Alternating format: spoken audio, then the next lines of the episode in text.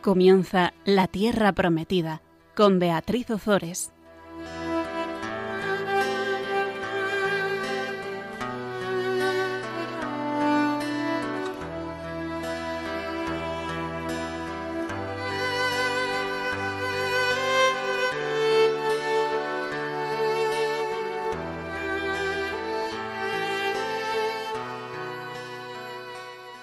Queridos amigos de Radio María, aquí estamos con todos vosotros en un programa más de La Tierra Prometida. Estamos al micrófono Fabián Melendi y Beatriz Ozores. Vamos a comenzar, si os parece, invocando al Espíritu Santo. Ven, Espíritu Divino, manda, tu luz desde, el cielo. Padre amoroso del pobre, don en tus dones espléndido, luz que penetras las almas fuente del mayor consuelo. Ven, dulce huésped del alma, descanso de nuestro esfuerzo, tregua en el duro trabajo, brisa en las horas de fuego, gozo que enjuga las lágrimas y reconforta en los duelos. Entra hasta el fondo del alma, divina luz, y enriquecenos. Mira el vacío del hombre, si tú le faltas por dentro. Mira el poder del pecado cuando no envías tu aliento. Riega la tierra en sequía, sana el corazón enfermo, lava las manchas, infunde calor de vida en el hielo, doma el espíritu indómito, guía al que tuerce el sendero. Reparte tus siete dones según la fe de tus siervos. Por tu bondad y tu gracia, dale al esfuerzo su mérito. Salva al que busca salvarse y danos tu gozo eterno. Amén. Pues en el programa pasado comenzaba, comenzábamos el libro de Nemías.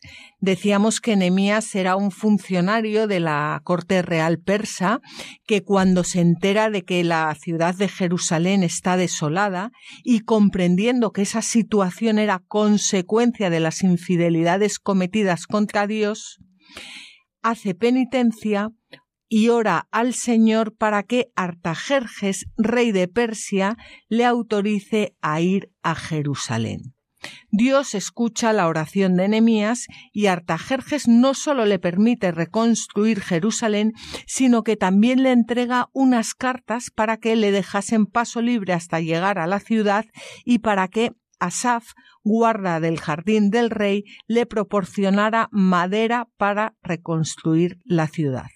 Una vez en Jerusalén, Nehemías tiene que afrontar la oposición de Sambalat, que era el gobernador de Samarías, de Samaria, perdón, y de Tobías, que era un influyente hacendado que había emparentado con familias sacerdotales. Bueno, pues esto es lo que vimos en el programa pasado y ahora vamos a ver lo primero que hace Nehemías eh, al llegar a la ciudad de Jerusalén. Él lo que hace es una inspección nocturna de la ciudad para ver en qué estado se encontraba. Y bueno, esto nos muestra la prudencia de Nehemías, porque muchas veces eh, Dios nos va mostrando el camino, nos va pidiendo que hagamos cosas y tantas veces nosotros nos, nos, precipitamos y vamos pues como, como, como un, no sé, eh, Nemías hace las cosas con calma. Sabe que esta misión es una misión encomendada por Dios a través del rey eh, Artajerjes de Persia y antes de, de, lanzarse, lo primero es, es eh, lo primero que hace es una inspección de cómo está la ciudad y no solo eso, sino para también para comprender cuáles son los planes de Dios y qué es lo que, lo que Dios quiere.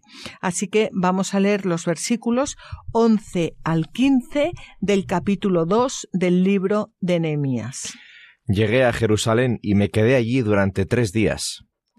Por la noche, acompañado de unos pocos hombres, me puse en marcha, sin decir a nadie qué es lo que mi Dios me había inspirado, que debía hacer en la ciudad. No llevaba otro animal que aquel sobre el que cabalgaba Salí por la puerta del valle hacia la fuente del dragón y la puerta de las basuras, mientras observaba las murallas derruidas de Jerusalén y las puertas consumidas por el fuego. Me dirigí hacia la puerta de la fuente y hacia la alberca del rey, pero no había sitio para que pasase el animal sobre el que iba montado. De regreso, aún de noche, sin dejar de observar la muralla, subí por el torrente hasta llegar de nuevo a la puerta del valle. Bueno, pues aquí eh, dice me puse en marcha sin decir a nadie qué es lo que mi Dios me había inspirado que debía hacer en la ciudad.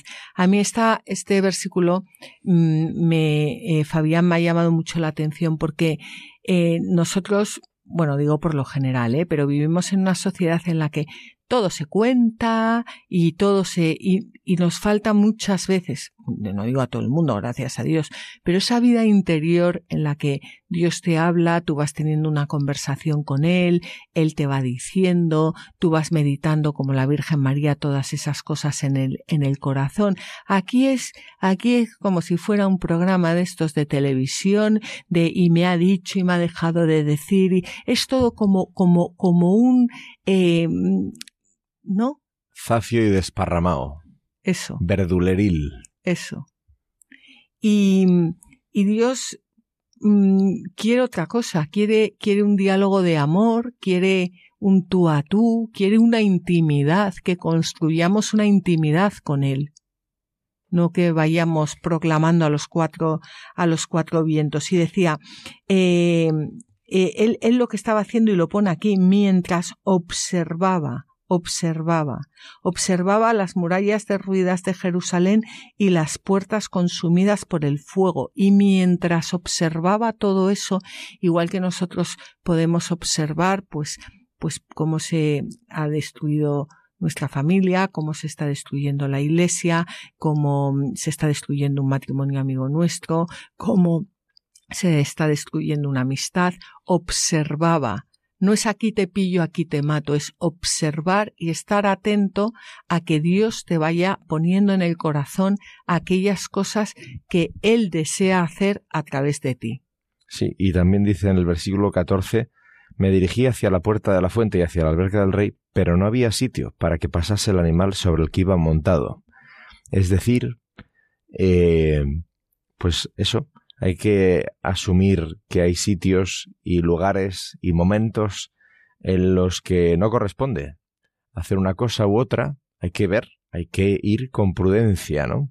Con discreción, sentido de escucha, prudencia, ver qué está pasando, ver qué se puede hacer o no en cada momento y cómo se puede hacer o cómo no, porque no sabemos si Nehemías se bajó de la cabalgadura para ir a pie, y pasó por ahí o dio media vuelta y cambió de ruta, porque por esa zona no podía acceder, ¿no? Pero el hecho es que ahí no podía pasar sobre el animal, ¿no? Y discretamente, porque en realidad estaba valorando, sopesando, observando lo que estaba destruido para cumplir con su misión, que era reconstruirla, pero sin perder nunca de vista que él no era el protagonista. Efectivamente. Bueno, pues hablando de que él no era el protagonista, vamos a leer un comentario de San Beda en el que nos habla cómo Nehemías es modelo para los maestros espirituales. Nehemías está recorriendo los distintos lugares de la ciudad destruida y piensa, con alma vigilante, cómo hay que reconstruir cada uno de ellos. Es lo que sucede muchas veces con los maestros del espíritu, que mientras los demás descansan, se levantan por la noche y escudriñan solícitamente cuál es la situación de la Santa Iglesia, para descubrir vigilantes cómo enmendar y enderezar lo que en la guerra de los vicios ha quedado manchado o ha sido derribado. Pero la muralla de Jerusalén yace derruida, y la conducta de los fieles está manchada, con afectos terrenos y bajos, y el fuego consume las puertas cuando los que debían facilitar a otros la entrada a la vida con la doctrina abandonan la enseñanza asidua de la verdad, se quedan paralizados como los demás por la desidia y se entregan a las ocupaciones temporales. Efectivamente. Estaba yo pensando en eso que te ha llamado a ti la, la atención Em, sobre el animal este, eh, pero no había sitio para que pasase el animal sobre el que iba montado. Em, bueno, tú ya lo habías insinuado, pero yo quiero recalcarlo. ¿Cuántas veces cuando nos dirigimos a la ciudad santa, cuando nos dirigimos, bueno, la ciudad santa en definitiva es, es, es, la, Jerusalén celeste, ¿no? Que es hacia donde nos dirigimos. Eh, ¿Cuántas veces llevamos nuestros animales dentro que no, que no caben por la puerta, que tenemos que dejar entrar para, para poder Pasar. pasar. No solo animales, o sea, cuando digo animales me refiero también a otras cosas. ¿Qué tenemos nosotros que dejar atrás para poder entrar por la puerta de la ciudad santa? Y los momentos de sufrimiento son momentos desagradables, pero espectaculares para poder darnos cuenta de esto. Efectivamente, claro, porque si todo te va muy bien, pues no te vas a estar planteando estas cosas, te estarás planteando otras. Exacto. Bueno, pues Nehemías, una vez inspeccionada la ciudad de Jerusalén y a pesar de las oposiciones de muchos, él consigue, bueno, a ver, él consigue, Dios consigue a través de él que personajes influyentes de Jerusalén se unan a su proyecto. Si Nehemías se hubiera enfrentado directamente a Sambalat y a Tobías y hubiera entrado en guerra con ellos, pues no hubiera conseguido absolutamente nada. Pero él ha ido muy prudentemente y ahora consigue que personajes influyentes de Jerusalén se unan a su proyecto. Vamos a leer los versículos 16 al 18 del capítulo 2 de Nehemías.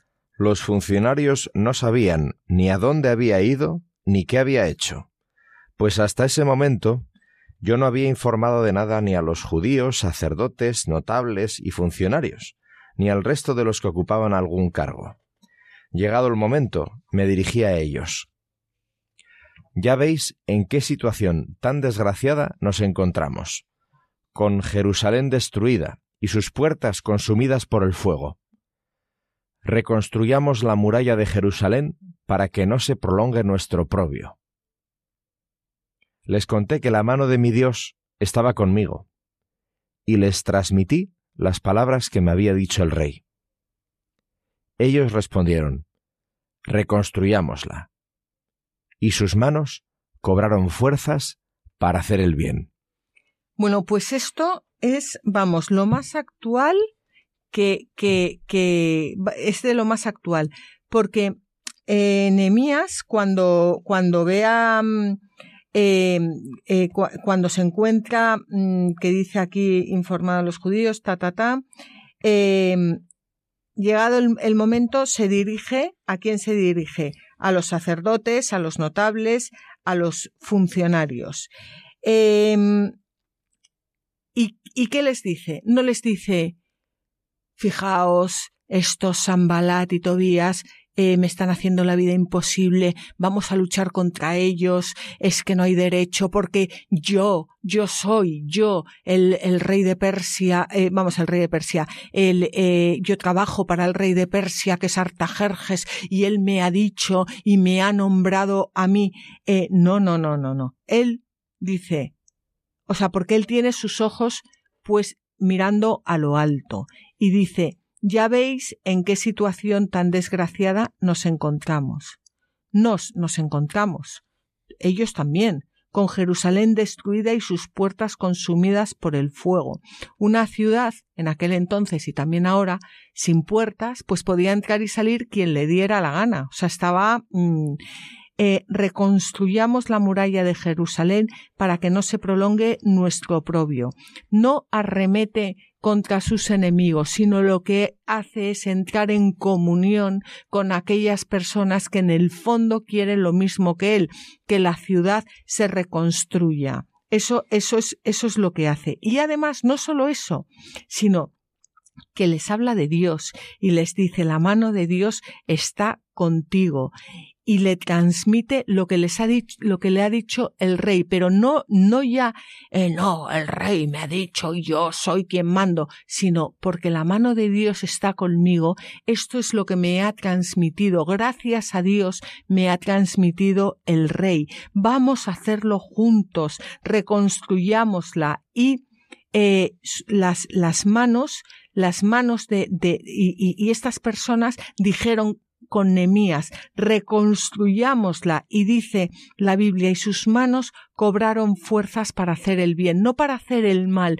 no para luchar contra sus enemigos, no para matar a sus enemigos, sino para hacer el bien, para entrar en comunión con eh, Nehemías, con el hombre de Dios, para entrar en comunión con Dios, para entrar en comunión con el proyecto de reconstruir la ciudad. Yo no sé si me estoy explicando porque a mí esto me parece apasionante. Es apasionante, es apasionante porque en tres versos la Biblia nos habla de una experiencia brutal de apertura a la gracia. Entonces llega este hombre que ha sido prudente, que ha sido discreto, que estaba observando, vigilante, y es el momento de hablar.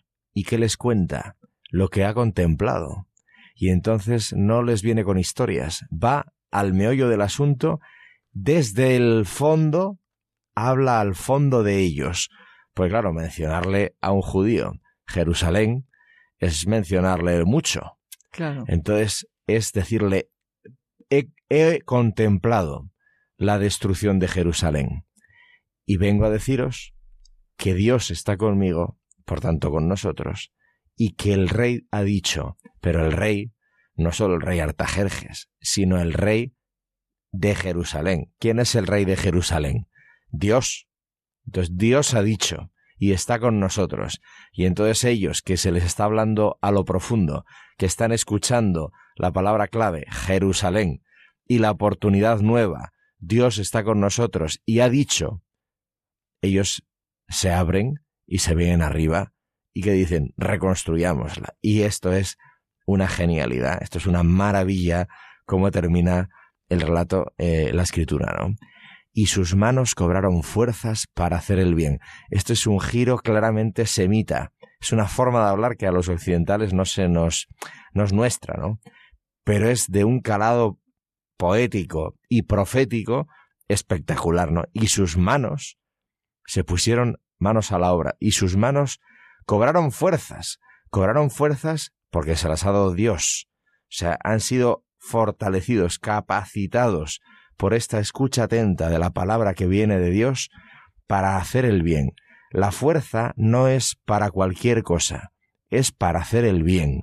El Dios que quiere reconstruir la ciudad les está dotando de fuerzas para hacer el bien.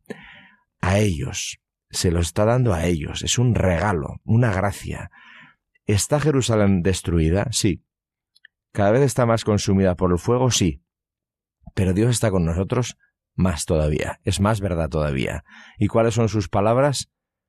Yo soy un Dios de vivos y no de muertos. Y sus manos cobraron fuerzas para hacer el bien. ¿Que no puede pasar hoy esto? Eso digo yo.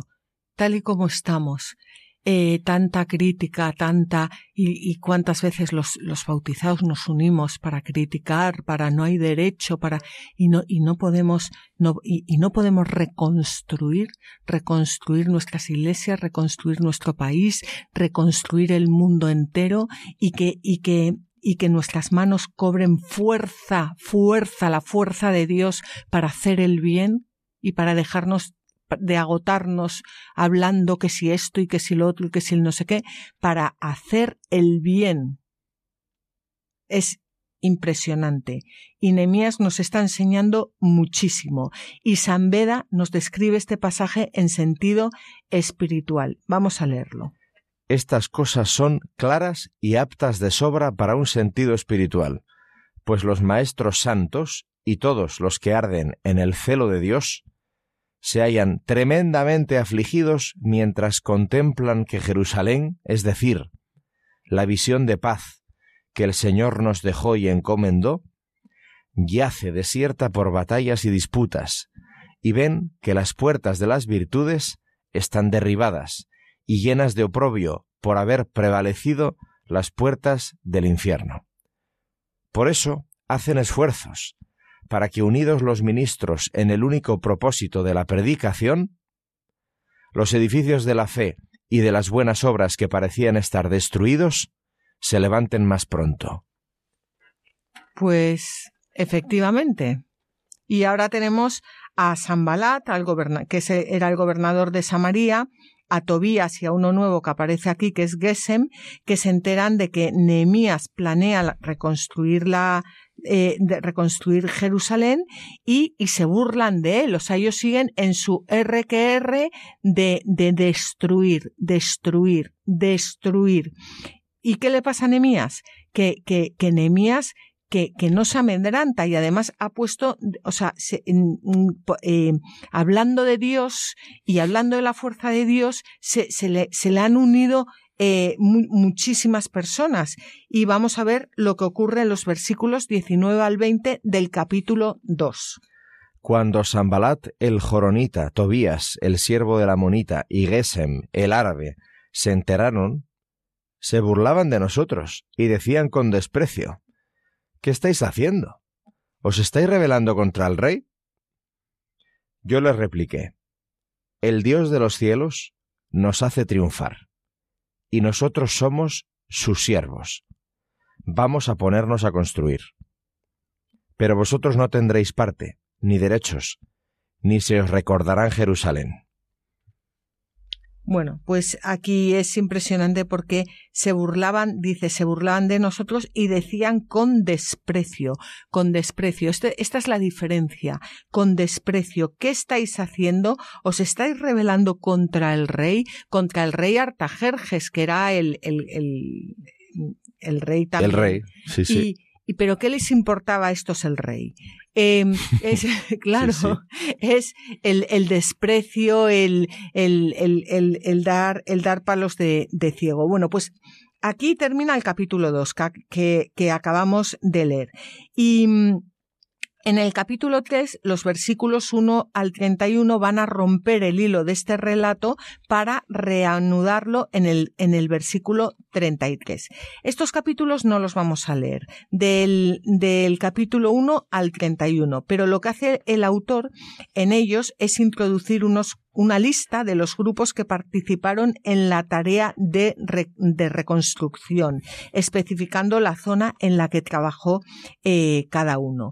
Y fijaos que entre los constructores figuraban sacerdotes y levitas, nobles y príncipes, representantes de diversos gremios como orfebres, perfumistas o mercaderes, los jefes de los distritos de la provincia y gentes venidas de otras ciudades como Jericó, Tecoa, Gabaón o Mispa. Y esto es importantísimo porque en la reconstrucción de la iglesia necesitamos a, todo el mundo, no solo a los sacerdotes, no solo a las monjas, a todas las personas, absolutamente a todas, cada una con nuestra misión, con nuestra vocación, con nuestros dones, ponerlos al servicio de la iglesia.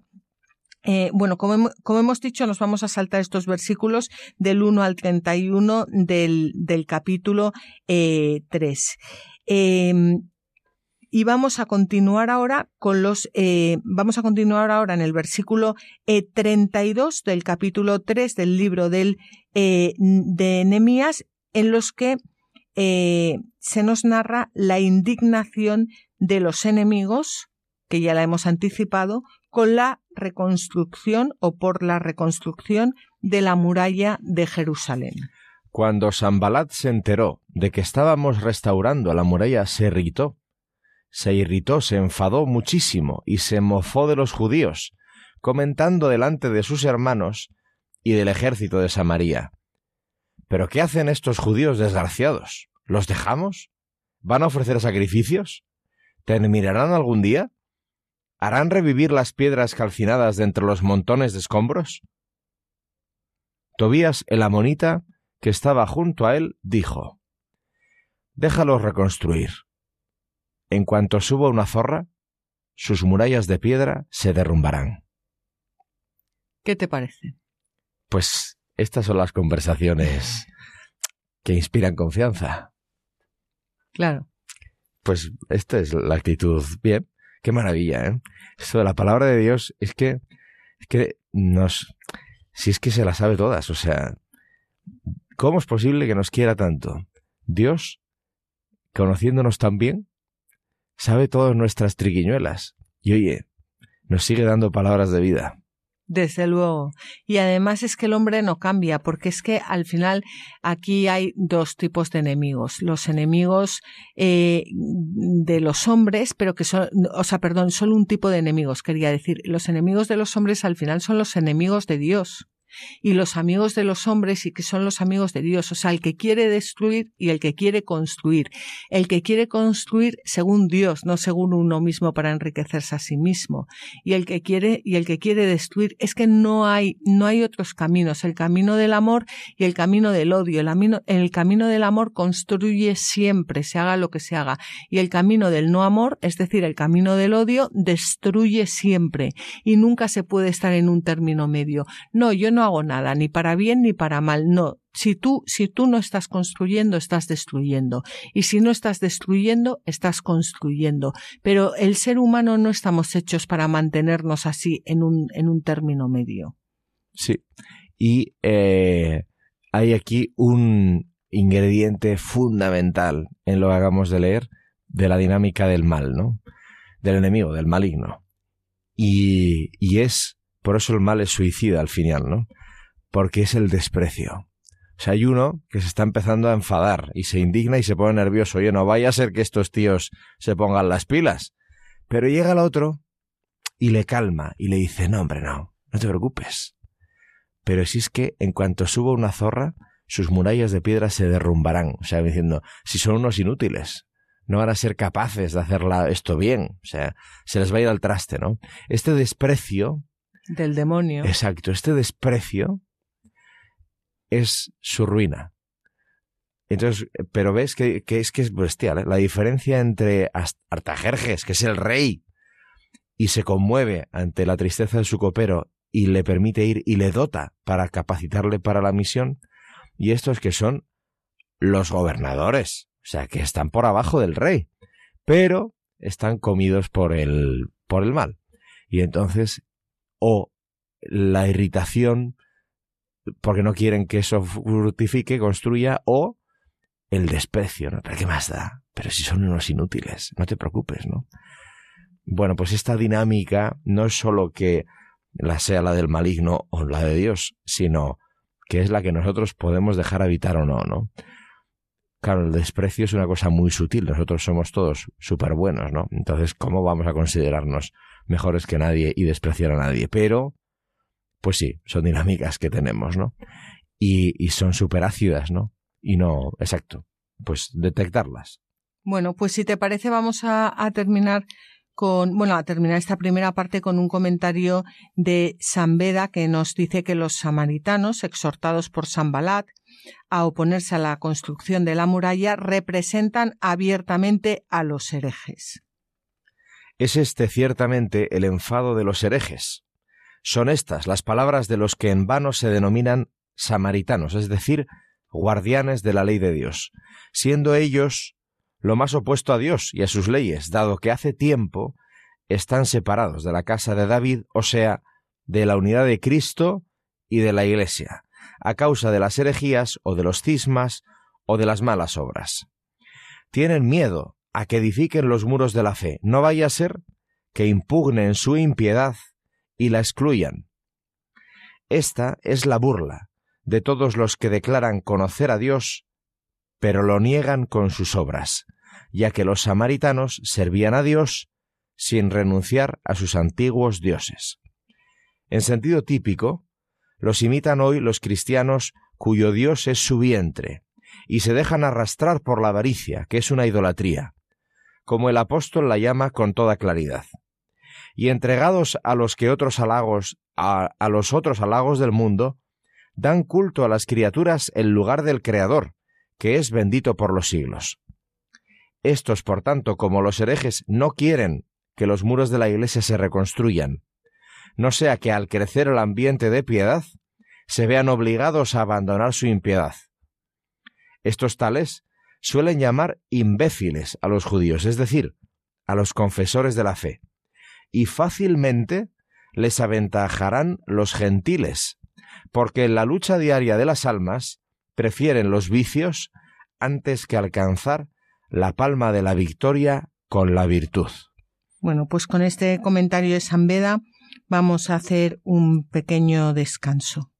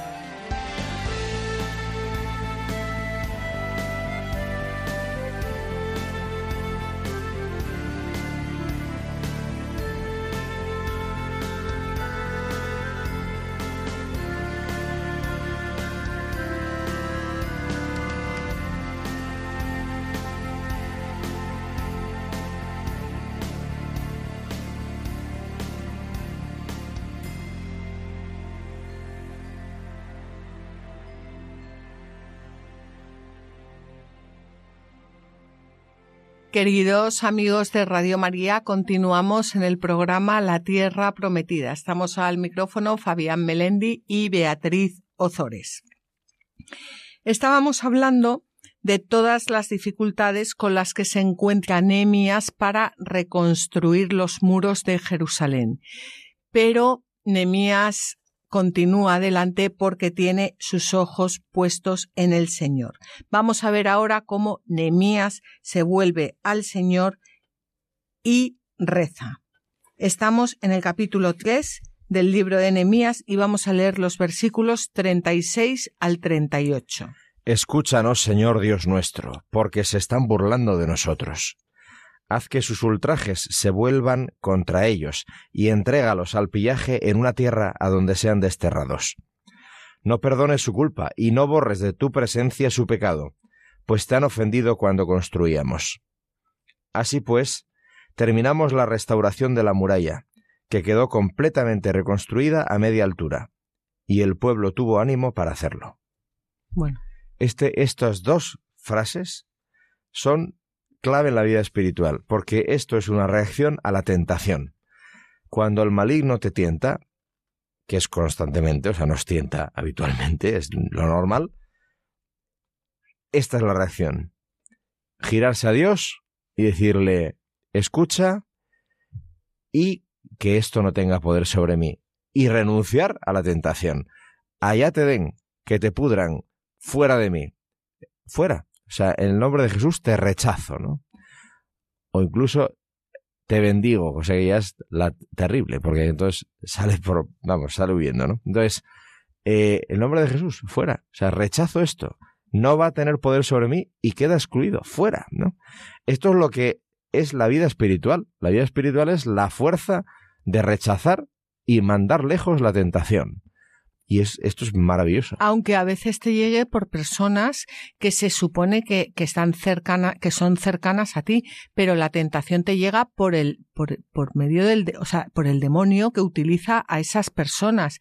Y no es que tú estés maldiciendo a esas personas, sino que tú lo que le estás diciendo a Dios es eh, eh, que, pues lo que dice aquí, haz que sus ultrajes se vuelvan contra ellos, que es que es el demonio el que está el, el, que está actuando a través de ellos, que no triunfe el demonio en ellos.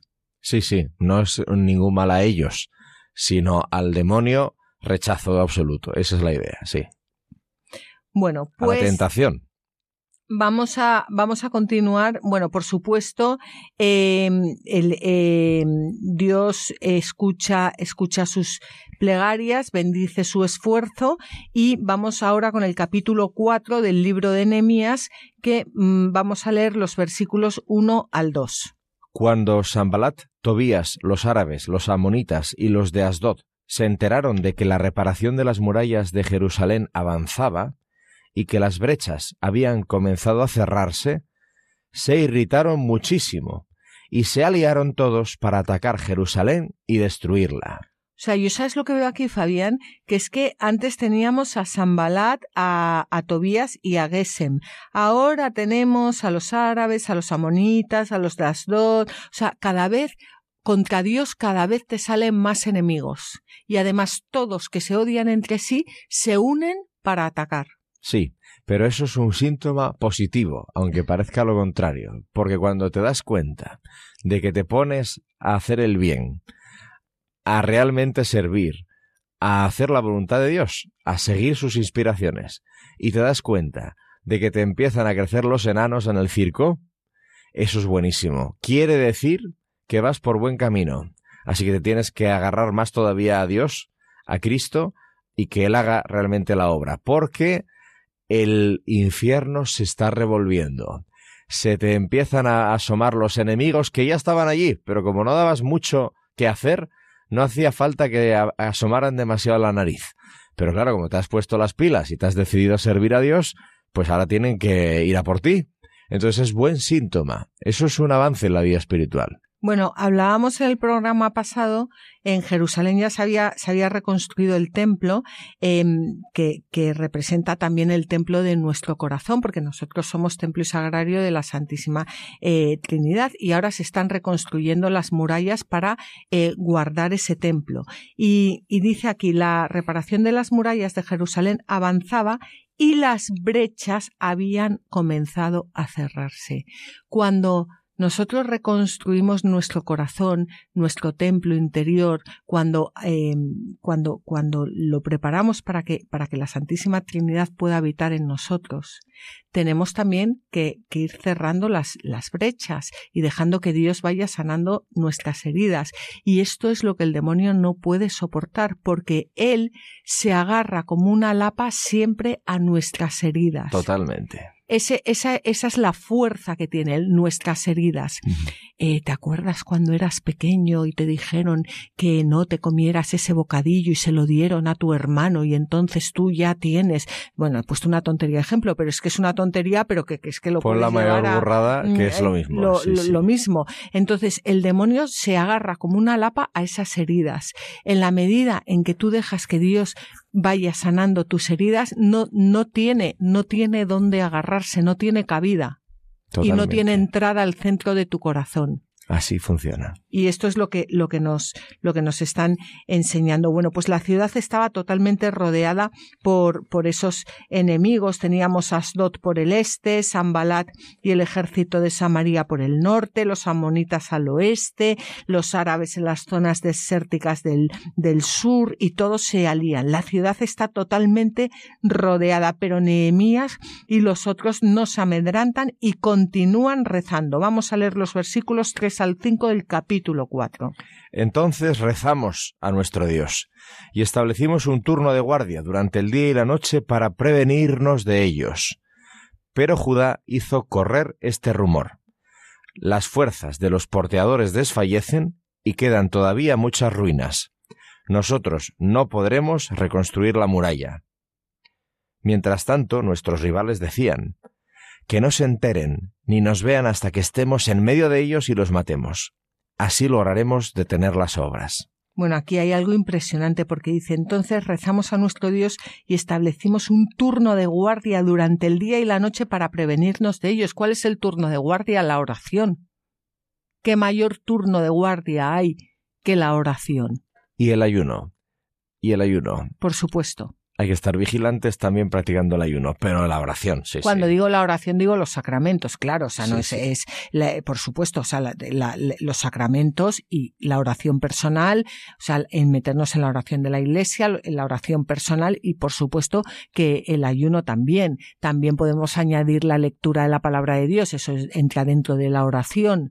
Eh, pero, pero, pero es, y luego hacen correr un, un rumor que es que se están quedando eh, sin fuerzas, que están desanimados, pero esto sea quizás para disuadir, a sus enemigos a que, a que realicen el, el, el ataque. El caso es que, como dice San Beda, el único refugio contra todos los enemigos de la Iglesia es la oración a Dios, la oración a Dios, por supuesto, el ayuno también, o sea, todo lo que, todo lo que incluye eh, la oración, el ayuno, el, el, el, poner los ojos fijos en el Señor y el desapegarnos de, de todas las cosas de este mundo que nos impiden caminar hacia adelante. Vamos a ver si quieres el, el comentario de San Beda. El único refugio contra todos los enemigos de la Iglesia es este, la oración a Dios y el trabajo de los maestros, que meditando en su ley día y noche, protegen los corazones de los fieles contra las asechanzas del diablo y sus secuaces, con la predicación, el consuelo y la exhortación. Claro, y, y viviendo una vida de santidad y guiándose por la doctrina de la Iglesia. Claro, porque muchas veces eh, los maestros se van por otros derroteros y al final eh, pues los fieles por mucha oración que hagan acaban confundidos y no hay nada peor que un ciego guiando a otro ciego. Esto es muy, muy importante. La oración, el ayuno, sí, pero que también eh, los, los maestros de la iglesia y las personas que, que bueno, pues, pues, pues que, que se nutran de la verdad, porque la verdad sana y de la doctrina sana de la Iglesia, que está ahí. Y es maravillosa. Claro, y no es lo que yo opino.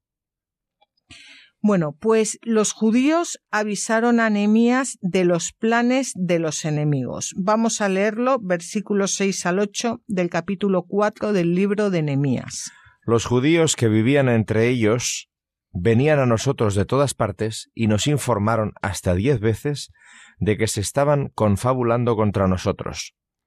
Así que situé a la gente en las hondanadas de la parte trasera de la muralla al descubierto y los puse por familias con sus espadas, lanzas y arcos. Me levanté, miré y dije a los notables, a los funcionarios y al resto del pueblo No les temáis. Acordaos del Señor grandioso y terrible, y luchad por vuestros hermanos, por vuestros hijos e hijas, por vuestras mujeres y por vuestras casas. Oye, qué falta nos haría a nosotros un Nemías, ¿verdad? ¿Verdad?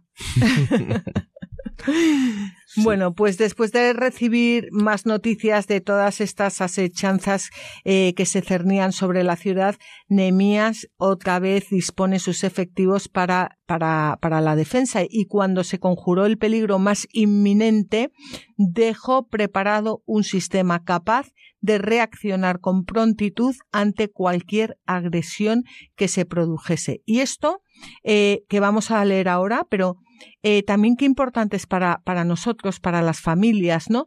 Dejó preparado un sistema capaz de reaccionar con prontitud ante cualquier agresión que se produjese.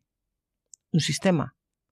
Volvemos. La oración, el ayuno, la penitencia, la lectura de la Sagrada Escritura. Pero, pero, pero claro, no yo. O sea, mis hijos, mis nietos, eh, mis compañeros de trabajo y, y, bueno, a veces nos falta esta lucha a los, a los cristianos. Eh, sí, o sea, estamos en, en esto, en esta situación. Pero adelante. Bueno, pues vamos a leer ahora los versículos 9 al 17 del capítulo 4 del libro de Nehemías. Cuando nuestros enemigos se enteraron de que estábamos al tanto, el Señor desbarató sus proyectos y todos nosotros pudimos volver a la muralla, cada uno a su labor. A partir de entonces, la mitad de los jóvenes trabajaba en la obra y la otra mitad blandía lanzas, escudos, arcos y corazas los que trabajaban en la muralla y los porteadores que acarreaban la carga, con una mano hacían su labor y con la otra empuñaban el arma. Cada uno de los albañiles llevaba ceñida su espada, y así construían. El que tocaba la trompeta estaba a mi lado. Entonces dije a los notables, a los funcionarios y al resto del pueblo, La labor es abundante y extensa, y nosotros estamos dispersos a lo largo de la muralla cada uno lejos de su hermano. Allí donde suene la trompeta, reuníos con nosotros. Nuestro Dios luchará a nuestro favor. Nosotros trabajábamos en la obra. La mitad blandía las lanzas desde que despuntaba la aurora hasta que brillaban las estrellas. También entonces dije al pueblo, que cada uno haga noche con su servidor dentro de Jerusalén. Durante la noche montaremos guardia y durante el día trabajaremos. Ni yo, ni mi hermano, ni mi servidor, ni los hombres de la guardia que me seguían nos quitábamos la ropa. Cada uno empuñaba su arma en su mano derecha. Bueno, yo creo que aquí hay muchas cosas que comentar. Una es que el Señor desbarata los proyectos eh, de los enemigos y todos pueden volver a la, a la muralla, cada uno a su labor. El Señor, es el Señor el que desbarata los proyectos de los enemigos otra vez y lo repetimos otra vez, que no somos nosotros, que es el Señor. Sí, sí, y, luego el juego, ¿no? O sea, uno con una mano trabajas y con la otra empuñas el arma. ¿Y cuál es el arma? Bueno, pues de forma incluso mm, física, material, ¿no? Como decía el, el padre Pío, el látigo, el látigo contra Satanás que es el, rosario, que en el fondo es la oración, lo que venimos diciendo, ¿no? Pero bueno, por tener una imagen visual. Eh, en un arma, en una mano tu instrumento de trabajo y en otra mano el arma. Coge el rosario y reza, hombre. O sea, si es fácil, es así, es sencillo. No es eh, espontáneo, pero es sencillo. Es ponerse. Y aquí er, esta, esta lectura recuerda mucho también a San Pablo. Revestidos con las ah, armas de, la fe. Sí, sí. La fe, la cruz, la cruz, el rosario agarrado ahí con la cruz y, y e, ese, ese es el arma del cristiano. ¿No? Así es o el arma del cristiano escoger, no sé, es el, el rosario. Lo hacemos porque yo creo que esto eh, es muy evidente. O sea, lo que estamos contando es, es muy evidente. Bueno, no sé, podría haber personas que nos dijeran, claro, porque eso es la teoría y tal, pero luego, no, no, no, pero luego nada. Esto es muy evidente. Pero lo hacemos. No, bueno, no es la teoría. Después habrá que ver qué es lo que hay que hacer concretamente en cada circunstancia y situación y tal, pero como no reces, no vas a saber lo que tienes que hacer en la, situación concreta. Ahí vamos, la luz, la luz de Cristo. ¿Quién te la trae? La oración. Sí, sí, está clarísimo. Invocar al Espíritu Santo, la confianza en Dios, la confianza en Dios, el amor, ¿Cómo se ama? Abriéndose a Dios, porque el que ama es Dios, dejando que Dios ame a través de nosotros, acogiendo el amor de los demás, dándonos por entero. No sé, es que mm, incluso a mí yo lo veo claro, pero luego sales al mundo y es muy difícil esto. Pero eh, el que ora, el que reza de verdad, tiene una luz que permite captar la realidad de otra manera. Eso es así. Entonces, no hay excusa la oración es el camino. Bueno, pues volvemos otra vez a, San Beda, que nos dice que tenemos que permanecer vigilantes, no sea que por la seducción del demonio recaigamos en los pecados. Vamos a leer el texto. Por cierto, ahora que estamos diciendo esto, ¿eh? Sí. La oración, cuando hablamos de la oración, obviamente no nos referimos a tirarnos largas horas del día retozando y haciendo nada y pasando las cuentas y bla, bla, bla, bla, bla, bla, como si fuéramos... No, no, no, no, no. Cuando hablamos de la oración, hablamos que a lo mejor se reduce conscientemente, explícitamente a cinco minutos al día durante una temporada. Pero, pero eso irá transformando la vida. Entonces, si cinco minutos sinceros de apertura del corazón, eso es oración. Eh, regodearse en prácticas religiosas que no estás dispuesto a que realmente tengan algo que ver contigo, bueno, pues eso habría que preguntarse si es oración. O sea, eso es cierto, ¿no? Ante la posible crítica o queja de que, bueno, bueno, gente que reza mucho, pero que... Primero, ¿quién sabe el interior de esa persona? Segundo, la historia y el recorrido que lleva y que va a recorrer. Pero exacto, o sea, tú no rezas, no se trata de largas parrafadas, no, no, no. Busca un método sencillo y concreto. Pídele a alguien que te pueda ayudar.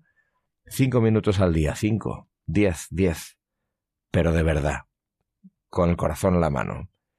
Y eso no puede fallar, porque quien abre el corazón a Dios le cambia la vida. Y sí, es esos cinco minutos, luego son diez, Los luego que- son exacto, quince, sé, sí, sí. eh, luego es una necesidad im- impresionante De, de frecuentar los sacramentos, que es exactamente, o sea, por algo se empieza, efectivamente. Pues vamos a leer el comentario de, de San Beda. Si estamos siempre revestidos de las armas del apóstol, también en la edificación del Espíritu se desvanecerá la maquinación del diablo y de sus mensajeros, que están ansiosos de derrotarnos. Bueno, pues si pensáis que somos unos exagerados, que sepáis que esto lo dice San Beda, que ya no es una cosa de Fabián y de Beatriz, sino que es de San Beda, que es un padre de la Iglesia, un venerable padre de la Iglesia, que aquí no es la opinión de Fabián ni la opinión de Beatriz. Nos ceñimos siempre a la palabra de Dios, al catecismo de la Iglesia y a los padres de la Iglesia. Y si en algún momento no ha sido así porque todos nos equivocamos, pues nos escribís y nos decís os habéis equivocado y lo recogeremos con, con pues, pues Con, alegría, porque aprenderemos. con alegría y, eh, porque aprenderemos. Pero que esto no es opinable.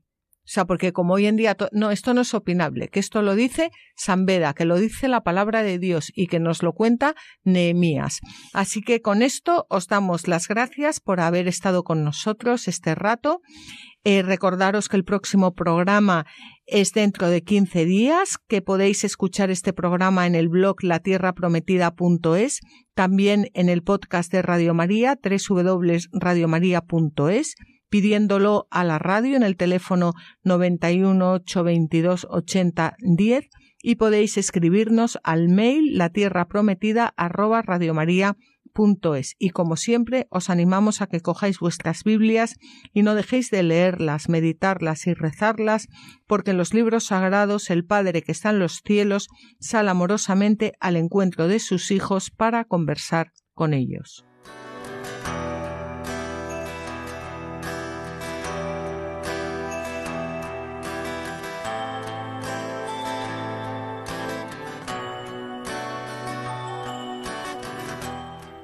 Así concluye La Tierra Prometida con Beatriz Ozores.